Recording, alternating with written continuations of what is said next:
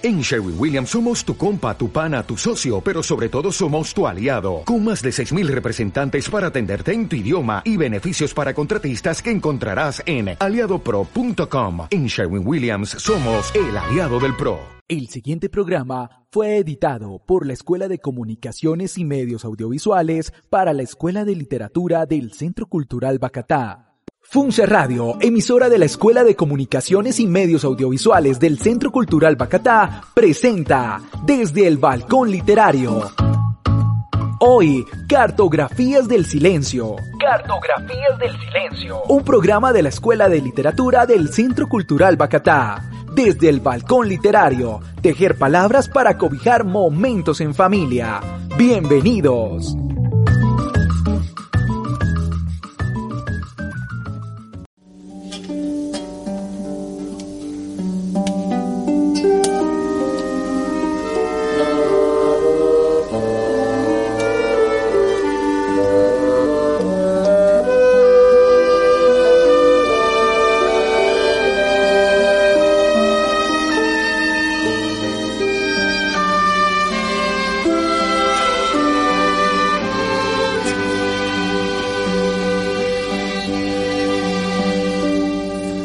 De seda se fixéranos teus dedos De que marfil as túas coisas lisas.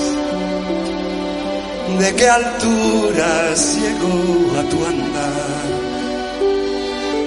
A grasa de gamuza con que pisas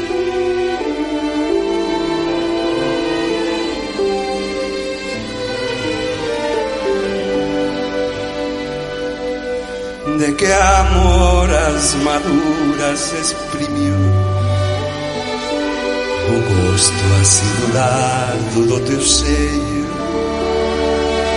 De que indias o bambu da tua cinta. O oiro dos teus olhos donde vejo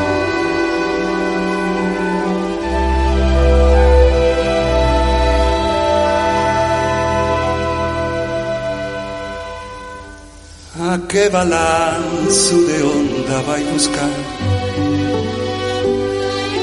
A linha serpentina dos quadris Onde nace a frescura dessa fonte Que sai da tua boca quando De que bosques marinhos se soltou das tuas portas que perfume te anuncia quando vem llenando de desejo as horas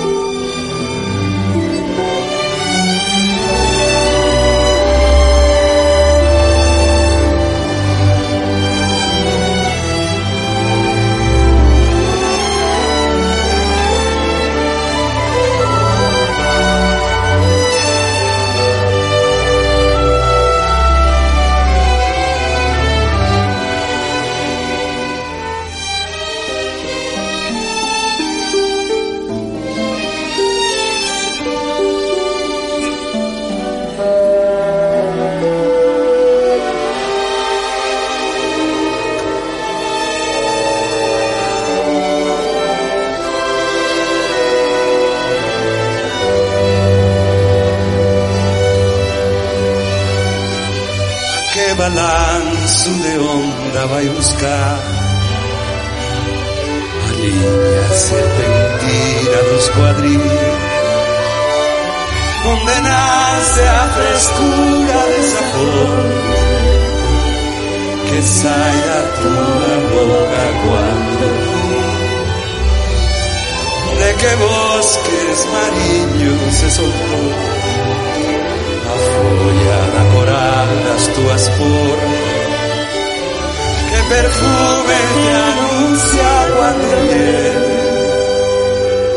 llenando de deseo las horas muertas.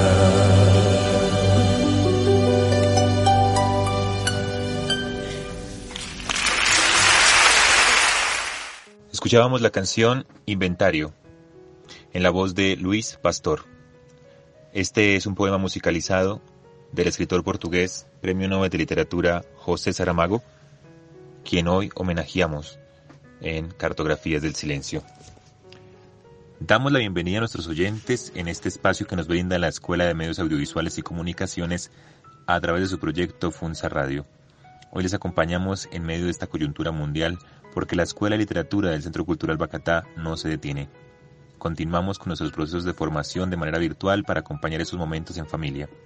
Hoy estamos con ustedes transmitiendo desde nuestros hogares y cumpliendo con las medidas de prevención.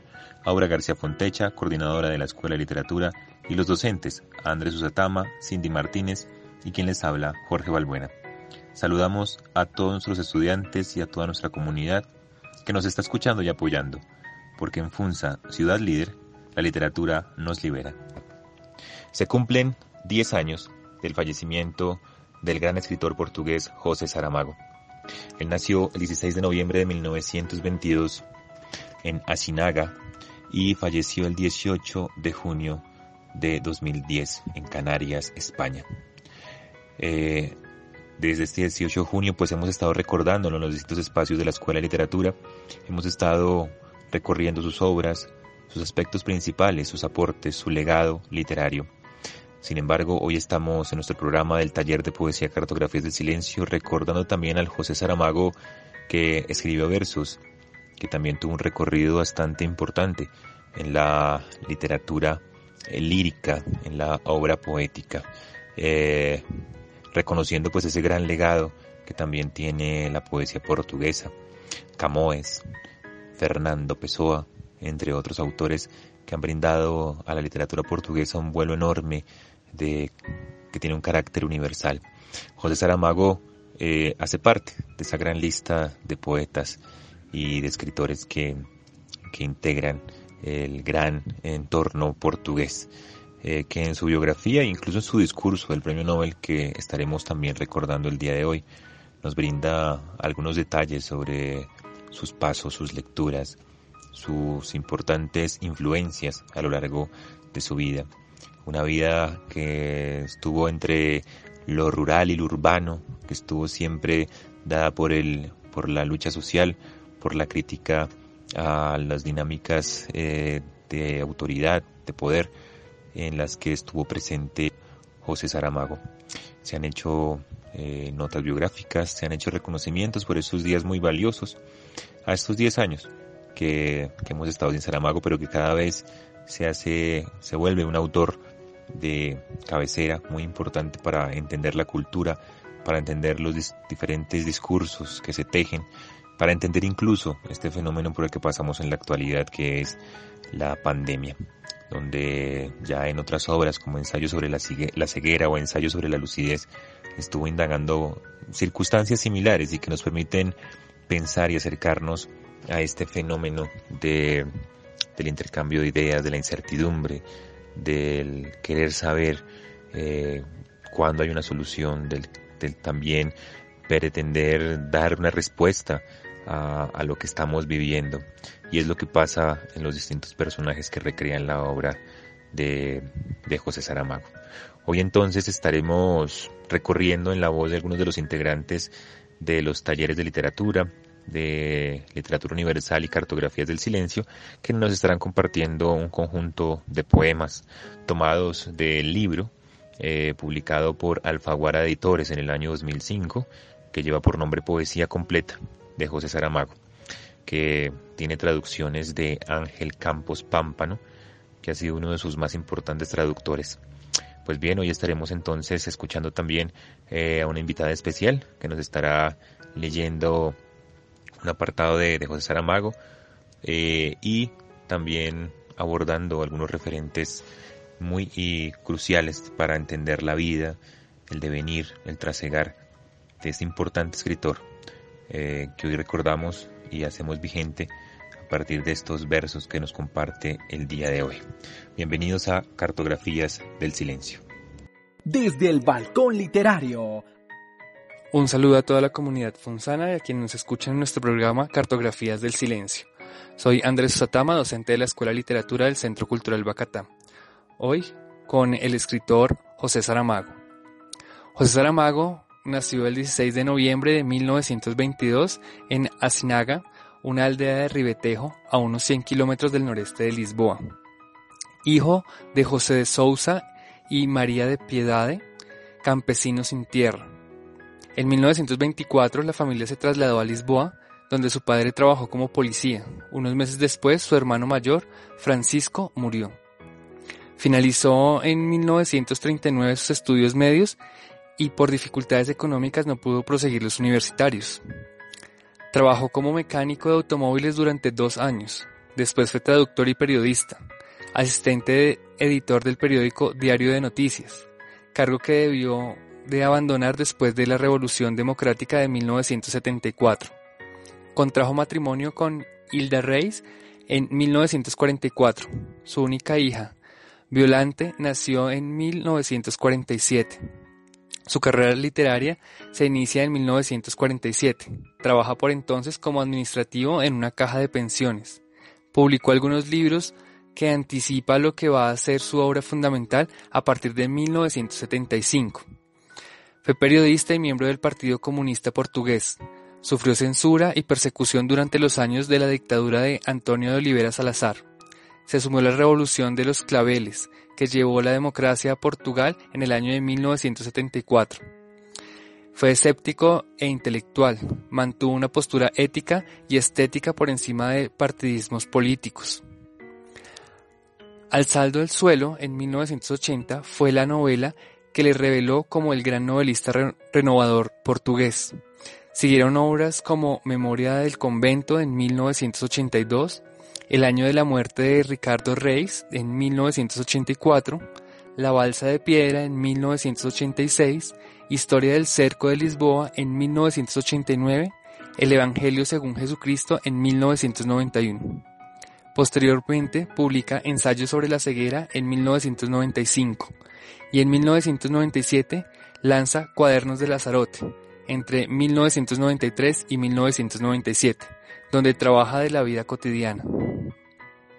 José Saramago recibió el Premio Nobel de Literatura en 1998, el primer portugués en conseguirlo.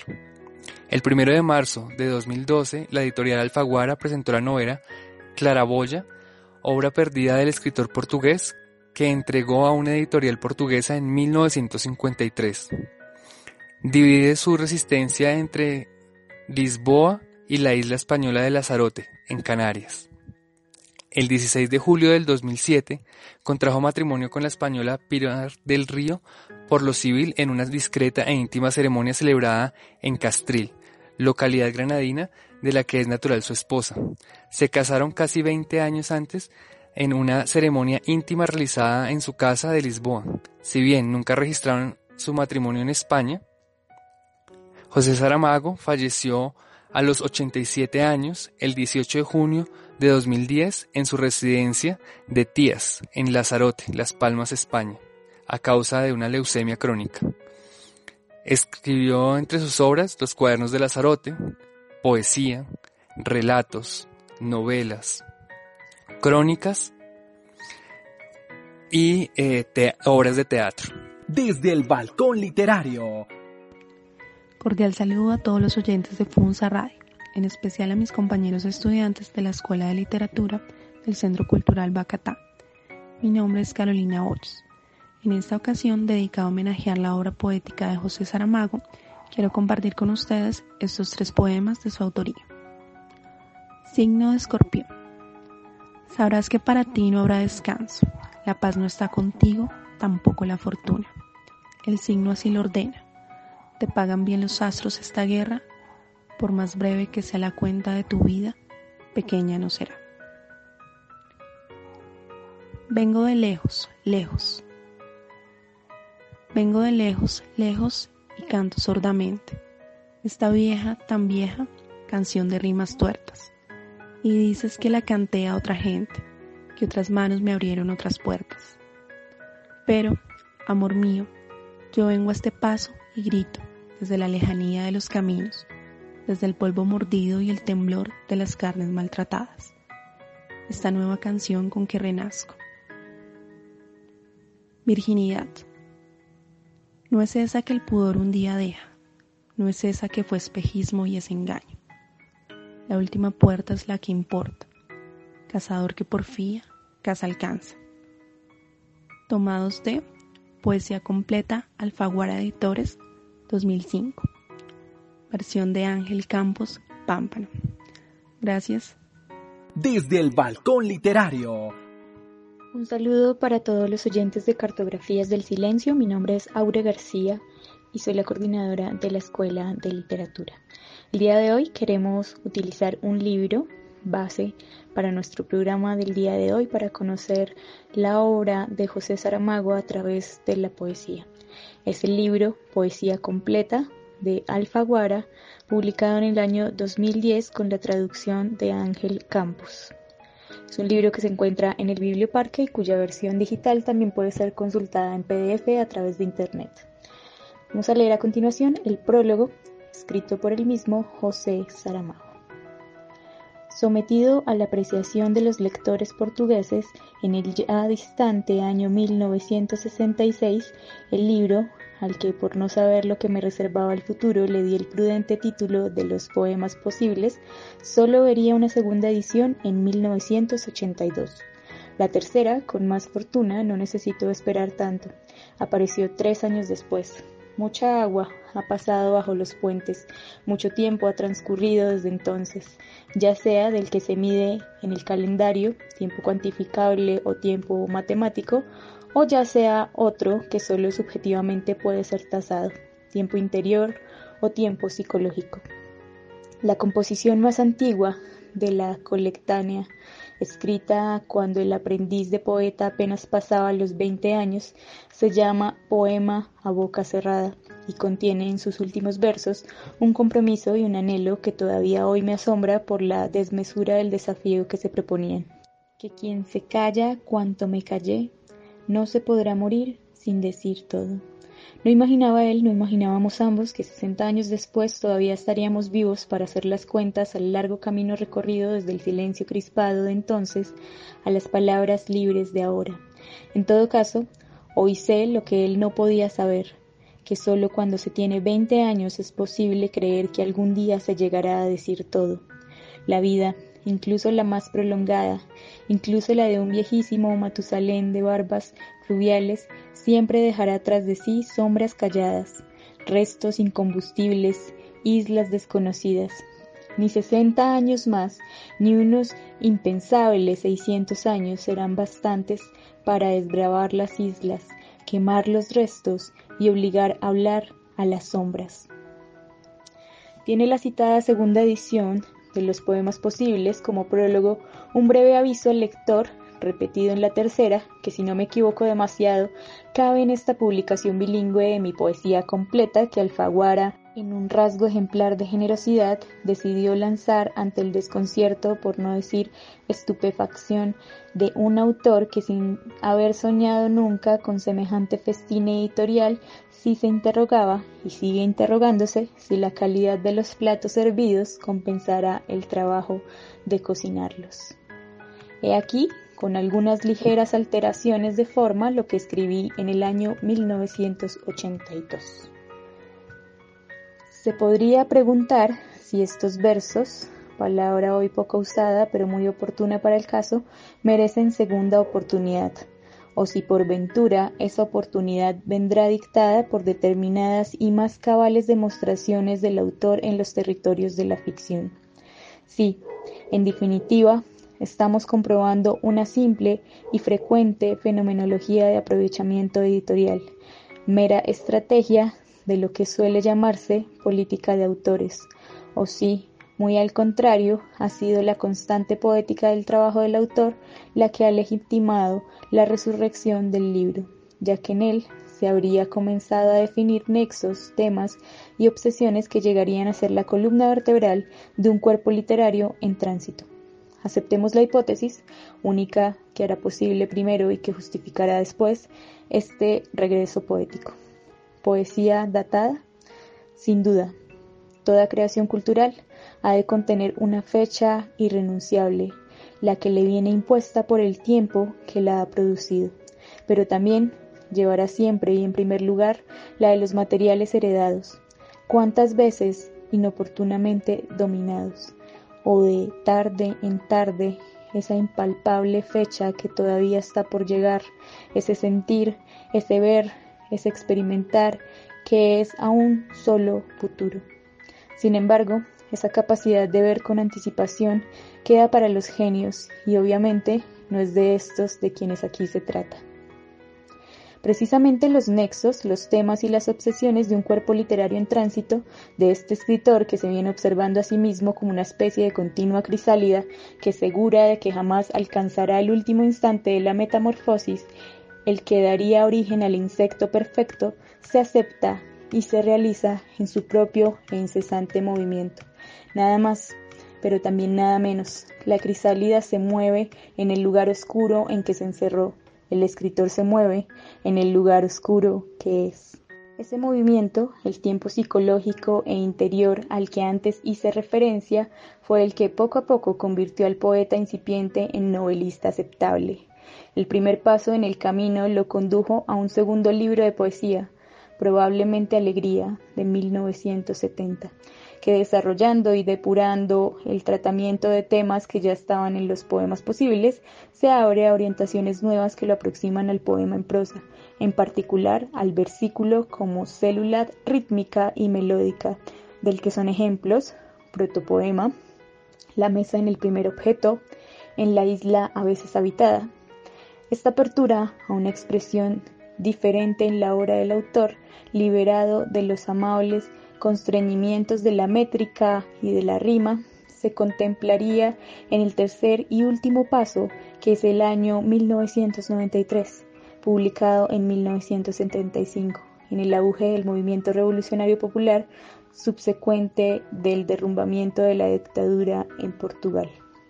Se compone de 30 poemas de extensión variable que describen con estilo, al mismo tiempo realista y metafórico, la terrible ocupación de un país con un invasor cruel, ambos no nominados, hasta la liberación final, cuando el arco iris vuelve todas las noches, y eso es una buena señal. Cuando lejos en el mar, el otro extremo del arco iris se sumergía hasta el fondo de las aguas y los peces deslumbrados giraban alrededor de la luminosa columna. Según algunos críticos más atentos, este libro anunció y abrió la puerta de la ficción de la crisálida invisible que se venía preparando en la oscuridad del capullo. Dos años después sería publicado Manual de Pintura y Caligrafía. Luego vendría Levantado del Suelo, luego Memorial del Convento y finalmente el año de la muerte de Ricardo Reis hasta el tiempo de hoy. A la entrada de los poemas posibles se leen unos versos de Antonio Machado, que están ahí desde 1966. Demos tiempo al tiempo para que el vaso rebose. Hay que llenarlo primero. Sí, cualquier niño con la inocente lógica de su edad sería capaz de decir lo mismo, que únicamente rebosará el vaso si antes lo hemos llenado pero me ha puesto contra una página en blanco todos los libros que he escrito, aquel poeta de Campos de Castilla sabía perfectamente que el vaso en que pensaba, la vida, la obra, nunca se culminaría, hasta derramar, porque nunca se conseguiría llenar por completo. Como Sísifo empujando la piedra hacia la cima del monte para verla rodar otra vez hasta el valle, como las Danaides, condenadas a rellenar en vano durante toda la eternidad un tonel sin fondo, como todos nosotros que vamos poniendo letras tras letras a la espera de que el infinito se deje tocar algún día. Antonio Machado estuvo casi, casi. Solo le faltó el tiempo. José Saramago. A continuación, escucharemos al poeta cundinamarqués de la semana en Cartografías del Silencio. Su nombre es Alexander Buitrago Bolívar, nació en Zipaquirá, Cundinamarca. Es hermano de La Salle, Publicó su libro Estación del Fuego en el año 2007. Ha recibido varios premios literarios, entre los cuales se encuentra el Premio Internacional de Poesía David Mejía Belilla en el año 2017 por su poemario Casa Habitada, otorgado por la Universidad de La Sabana. Desde el Balcón Literario. Muchísimas gracias por, la invitación al programa Cartografías del Silencio. Quiero saludar especialmente a la comunidad del municipio de Funza, Cundinamarca, eh, a los estudiantes de la, de la Escuela de Literatura del Centro Cultural Bacatá y a sus profesores, Aura García, Andrés Susatama y Jorge Balbueno. Muchas gracias por la invitación. Quiero en esta oportunidad hacer lectura de dos poemas de Saramago y dos textos míos. Mi nombre es Alexander Buitrago Bolívar y soy, me gusta escribir, soy de Zipaquirá. Baraja. Sobre las mesas echo las cartas de la baraja, los amores de cartón y las espadas, los diamantes rojos de oro falso, el trébol que amenaza. Junto y separo damas y caballos, mientras los reyes andan pasmados en la farsa. Y cuando cuento los puntos de la derrota, me sale de allí riendo, como perdido, en la figura del bufón mi retrato. Es tan hondo el silencio. Es tan hondo el silencio entre las estrellas. Ni el son de la palabra se apaga, ni el canto de las aves milagrosas, pero allá, entre las estrellas, donde somos un astro recreado, es donde se oye el íntimo rumor que abre las rosas. Traducción de Ángel Campos Pámpano. Y dos textos míos. Este poema, Tu boca quiso ser pájaro, de Estación del Fuego. Tu boca quiso ser pájaro, se fue coronada de mar, brilló en la espuma tortuosa, voló buscando sombra, besó hasta encontrar mi boca. Y el otro texto, finalizo con este texto, nuevamente dándole gracias al maestro Jorge Balbuena por esta invitación. La casa de mi poemario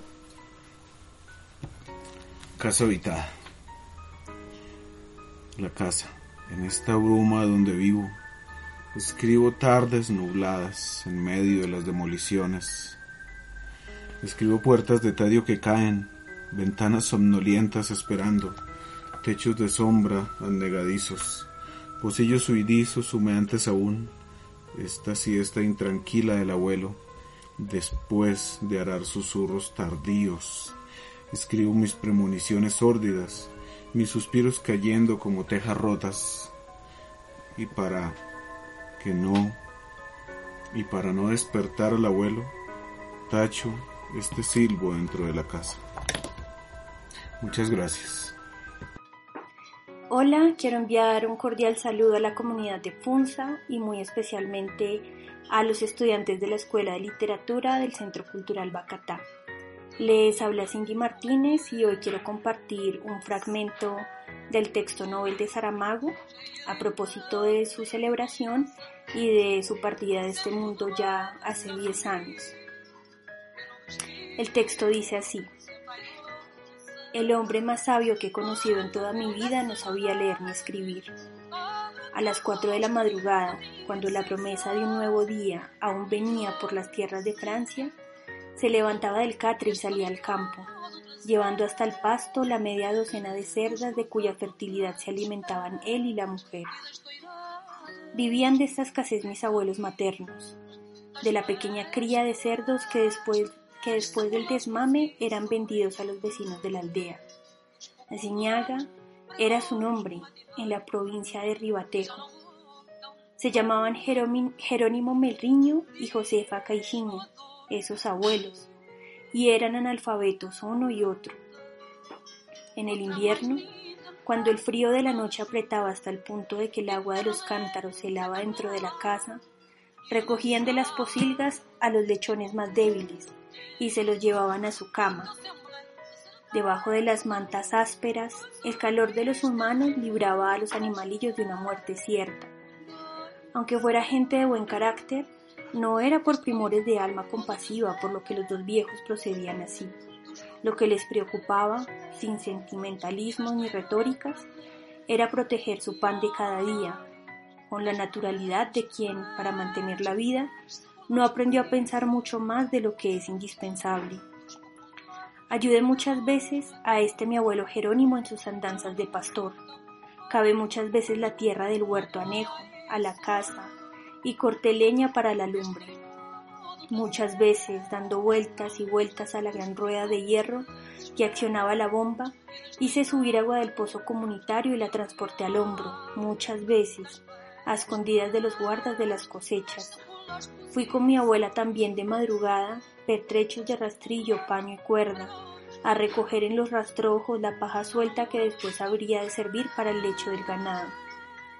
Y algunas veces, en noches calientes de verano, después de la cena, mi abuelo me decía, José, hoy vamos a dormir los dos debajo de la higuera.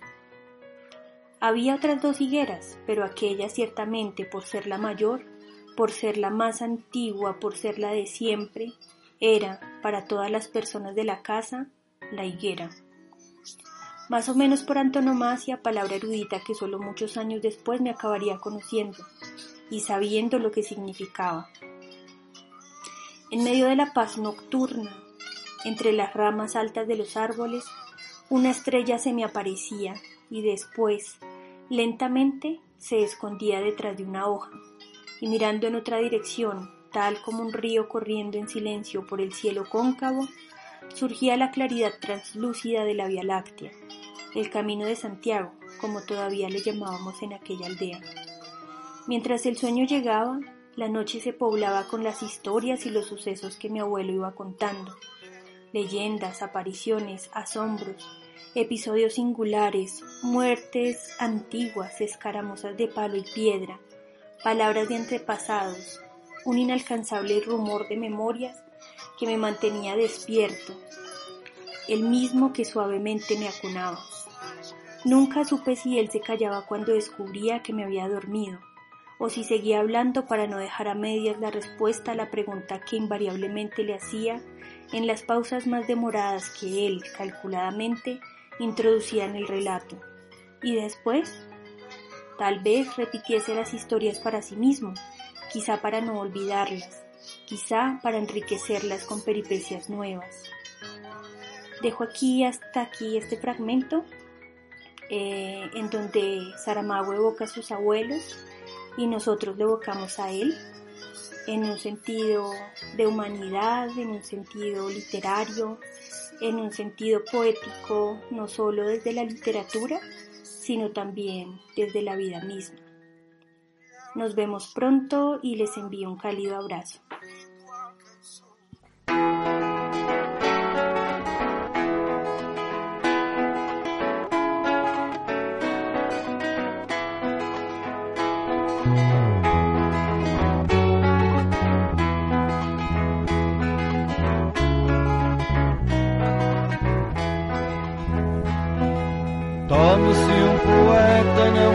Cansado,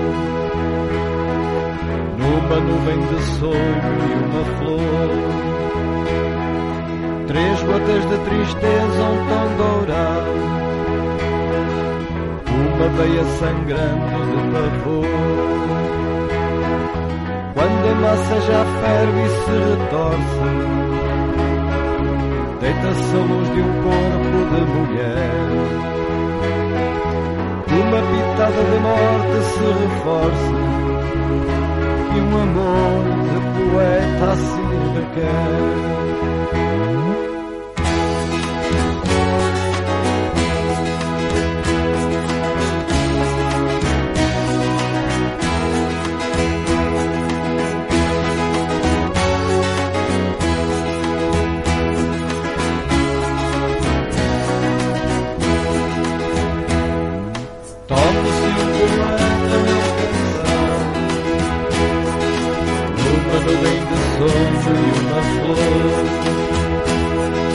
Três gotas de tristeza, um tão dourado,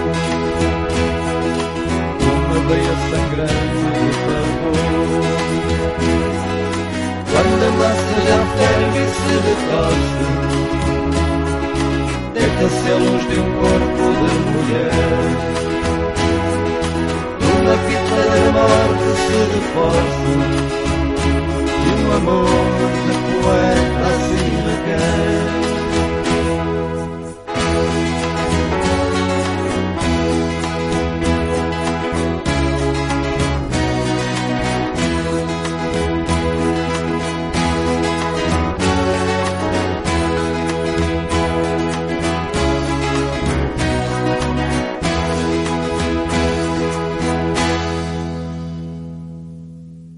desde el balcón literario.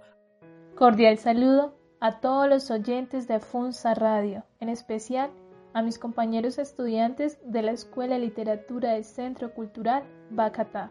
Mi nombre es Daniela Calderón. Hago parte del taller de literatura universal que se reúne todos los lunes de 7 a 9 pm. En esta ocasión, dedicado a homenajear la obra poética de José Saramago quiero compartir con ustedes estos dos poemas de su autoría. El primero se titula Intimidad y el segundo Alza una rosa. Intimidad.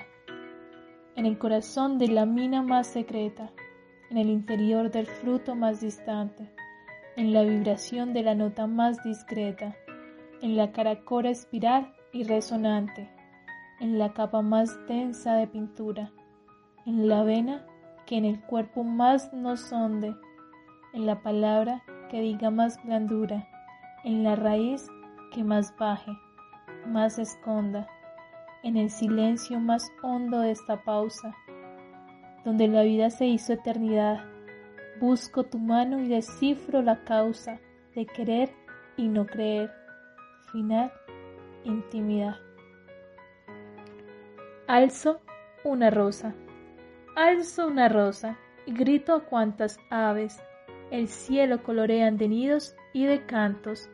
En el suelo golpeo la orden que decide la unión de los demonios y los santos.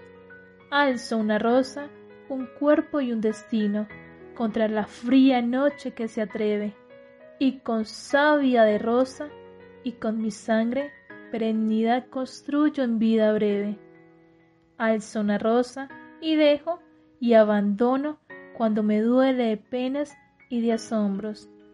Alzo una rosa, sí, y oigo la vida en el cantar de las aves en mis hombros. Desde el balcón literario. La invitada para el día de hoy es Fadir Delgado Acosta, ella es escritora colombiana, autora de los libros La Casa de Hierro, el último gesto del pez, Lo que diga esté lleno de polvo, publicado en Ecuador, Sangre seca en el espejo, publicado en Costa Rica, La tierra que se tragó el cuerpo, publicado en España, y No es el agua que hierve, publicado en Colombia.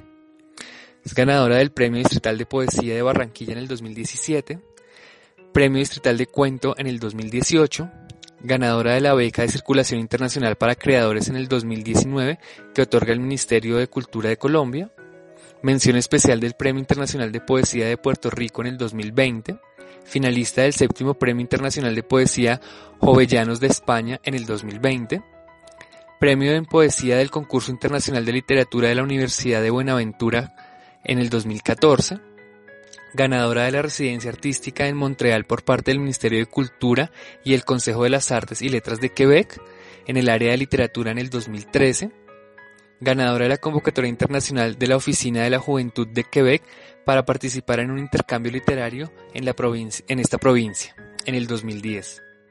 Su último libro, Gesto de Pez, fue traducido y publicado al francés por la editorial Encreve Vive de París en el 2015. Ya es profesional en comunicación social, magíster en creación literaria. Sus textos han sido publicados en diferentes revistas literarias nacionales e internacionales ha sido invitada a distintos festivales y encuentros culturales en Europa, Latinoamérica, Canadá y Egipto. Sus textos han sido traducidos parcialmente al inglés, al árabe, al francés, al italiano y al portugués. Se desempeña como tallerista literaria y es coordinadora de la Fundación Artística Casa de Hierro de Barranquilla. Hola, soy Fadir Delgado, escritora colombiana, y es un gusto para mí saludar a toda la comunidad del municipio de Funza, Cundinamarca, en especial a los estudiantes de la Escuela de Literatura del Centro Cultural Bacatá de Funza, y también saludar a sus profesores Aura García, Andrés Usatama y Jorge Balbuena. Es un gusto eh, participar en esta semana en la que se está homenajeando al escritor José Saramago. Por tal razón quiero compartir con ustedes uno de sus poemas y también invitarlos al recital de poesía Cartografía del Silencio, donde estaré compartiendo también parte de mi trabajo literario y conversando un poco alrededor de la obra de José Saramago. A continuación, uno de los poemas de José Saramago, 14 de junio. Cerremos esta puerta, lentas, despacio, que nuestras ropas caigan, como si de sí mismos se desnudarían dioses, y nosotros lo somos, aunque humanos. Es nada lo que nos ha sido dado. No hablemos, pues, solo suspiremos, porque el tiempo nos mira Alguien habrá creado antes de ti el sol y la luna y el cometa, el espacio negro, las estrellas infinitas. Ahora juntos, ¿qué haremos? Sea el mundo como barco en el mar, o pan en la mesa, o el rumoroso lecho. No se alejó el tiempo, no se fue. Asiste y quiere.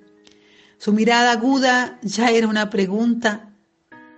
A la primera palabra que decimos todo. Este era un texto de José Saramago y bueno, nos vemos en Cartografías del Silencio. Chao. Desde el balcón literario. Cordial saludo a todos los oyentes de Funza Radio, en especial a mis compañeros estudiantes de la Escuela de Literatura del Centro Cultural Bacatá. Mi nombre es Gladys Moreno y hago parte del taller de poesía Cartografías del Silencio, que se reúne todos los miércoles de 5 a 7 de la noche. En esta ocasión, dedicada a homenajear la obra poética de José Saramago, quiero compartir con ustedes estos dos poemas de su autoría.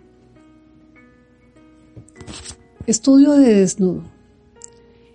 Esa línea que nace de tus hombros, que se prolonga en brazos, después mano, esos círculos tangentes geminados, cuyo centro en cono se resuelve, agudamente erguidos hacia los labios que ansiosos de los tuyos se desprenden esas dos parábolas que te encierran en el quebrar ondulado de cintura, las calipigias cicloides superpuestas al trazo de las columnas invertidas, tibios muslos de línea envolventes, torneada espiral que no se extingue, esa curva tan suave que dibuja sobre tu vientre un arco reposado, ese triángulo oscuro que fulgura, camino y sello de la puerta de tu cuerpo, donde el estudio que de desnudo hago se transforma en cuadro terminado. Laberinto. En mí te pierdo, aparición nocturna, en este bosque de engaños, en esta ausencia, en la neblina gris de la distancia, en el largo pasillo de puertas falsas. De todo se hace nada, y esa nada de un cuerpo vivo enseguida se puebla, como islas de sueño que entre la bruma flotan en la memoria que regresa. En mí te pierdo, digo, cuando la noche sobre la boca viene a colocar el sello del enigma que, dicho, resucita y se envuelve en los humos del secreto. Envueltas y revueltas que me ensombrecen en el ciego palpar con los ojos abiertos. ¿Cuál es el laberinto, la gran puerta donde la haz de sol los pasos justos? En mí te pierdo, insisto, en mí te huyo, en mí el cristal se funde, se hace pedazos, mas cuando el cuerpo cansado se quiebra en ti me venzo y salvo, en ti me encuentro. Estos poemas son tomados de Poesía Completa, Alfaguara Editores 2005, versión de Ángel Campos Pampano. Muchas gracias. Desde el balcón literario. Hay en la memoria un río donde navegan los barcos de la infancia por arcadas, de ramas inquietas que despegan sobre las aguas las hojas curvadas hay un golpear de remos acompasados. En el silencio de la terza madrugada, olas blancas se hacen a un lado, con el rumor de la seda arrugada. Hay un nacer del sol en el sitio exacto, en el momento que más cuenta de una vida. un despertar de los ojos y del tacto, un ansiar de sed no abolida. Hay un retrato de agua y de quebranto que irrumpe el fondo de esta memoria, y todo lo que es río abre en el canto que cuenta el retrato de una vieja historia. No diré que el silencio me sofoca y me amordaza. Callado estoy, callado quedaré, ya que la lengua que hablo es de otra raza. Las palabras consumidas se acumulan, se contienen, cisterna de aguas extinguidas, penas ácidas en limos transformadas, fondo vaciado con raíces torcidas. No diré que ni siquiera el esfuerzo de decirlas merecen palabras que no digan lo que sé en este retiro en que no me conocen. Ni solo lados se arrastran, ni solo limos, ni solo animales flotan, muertos, miedos, turgentes frutos en racimos entretejidos, en el negro pozo desde donde suben dedos. Solo diré, crispadamente recogido y mudo, que el que se calla cuando me calle, no podrá morir sin decirlo todo.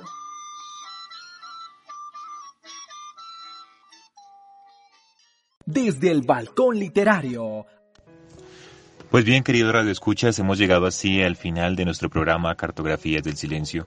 Hoy haciendo un recorrido por la obra poética del gran escritor portugués José Saramago, Premio Nobel de Literatura, a quien conocemos principalmente por sus majestuosas novelas, pero que hoy nos permitimos también eh, naufragar, conocer en torno a la lírica, sus versos. Y nos hemos dado cuenta que también nos revela, nos permite encontrarnos con algunos detalles, incluso de nuestra vida cotidiana, en cada uno de los acercamientos que hace con sus personajes, con su tono de voz, con sus deslumbramientos. Cuando apareció el libro de José Saramago a la luz, eh, que fue una gran sorpresa para sus lectores, Saramago dijo lo siguiente en una entrevista. Creo que mi poesía está todo lo que yo soy ahora, mis obsesiones y preocupaciones, mi modo de mirar la vida, la sociedad, la historia. Fue lo que mantuvo en esta entrevista en la que también habló del esfuerzo que hizo por lograr unos versos de expresión contenida y en la que asegura que no es un poeta genial, ni un gran poeta, tan solo se considera un buen poeta. Todo lo que uno hace lleva su fecha, y tiene que ver con el tiempo en que se ha escrito, con las vivencias que el autor tenía en esa época. En el fondo, es como si no me creyera a mí mismo como poeta, afirmó Saramago, quien confiesa que también le pasó algo muy parecido con el teatro. Así que invitados a seguir compartiendo, buscando, leyendo la gran obra poética también de este gran autor, José Saramago. Agradecemos a nuestro alcalde Daniel Bernal Montealegre, al director del Centro Cultural Bacatá Juan David Barbosa, al coordinador del Biblioparque Víctor Mejía y a todo el equipo de trabajo del Plan Municipal Lectura, Escritura y Oralidad. También agradecemos el espacio que nos brinda la Escuela de Medios Audiovisuales y Comunicaciones del Centro Cultural Bacatá a través de su proyecto Funza Radio y al maestro Javier Peña, quien nos acompañó desde el máster y les invitamos a seguir pendientes de la franja de programación que nos une alrededor de la cultura. Estuvieron con ustedes nuestra coordinadora Aura García Fontecha y los docentes Andrés Usatama, Cindy Martínez y Jorge Balbuena de la Escuela de Literatura del Centro Cultural Bacatá en este espacio llamado Cartografías del Silencio. Espérennos todos los miércoles a las 4 de la tarde promoviendo las medidas de prevención y autocuidado desde nuestros hogares, porque en Funza, ciudad líder, la literatura nos libera. Los dejamos ahora con esta canción de en la voz de Luis Pastor, una musicalización del poema de José Saramago Ergo Uma Rosa. Hasta pronto.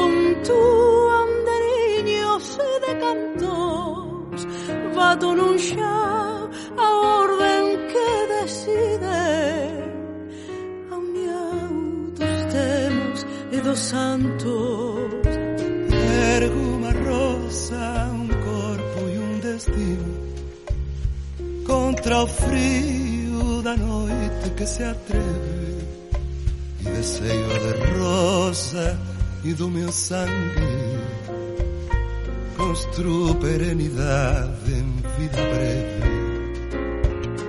Ergo unha rosa e deixo e abandono Quanto me doi de mágoas e asombros Ergo unha rosa así e ouso a vida Neste cantar das aves nos meus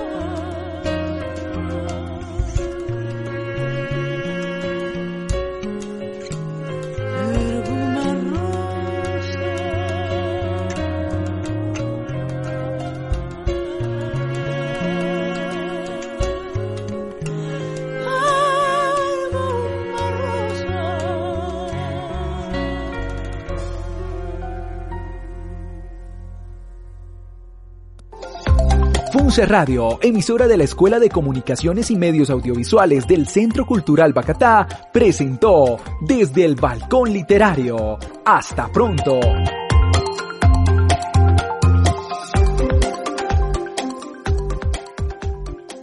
El anterior programa fue editado por la Escuela de Comunicaciones y Medios Audiovisuales para la Escuela de Literatura del Centro Cultural Bacatá. ¿No te encantaría tener 100 dólares extra en tu bolsillo? Haz que un experto bilingüe de TurboTax declare tus impuestos para el 31 de marzo y obtén 100 dólares de vuelta al instante. Porque no importa cuáles hayan sido tus logros del año pasado, TurboTax hace que cuenten. Obtén 100 dólares de vuelta y tus impuestos con 100% de precisión. Solo con Intuit TurboTax. Debes declarar para el 31 de marzo. Crédito solo aplicable al costo de la presentación federal con TurboTax Full Service. Oferta sujeta a cambios o cancelación en cualquier momento.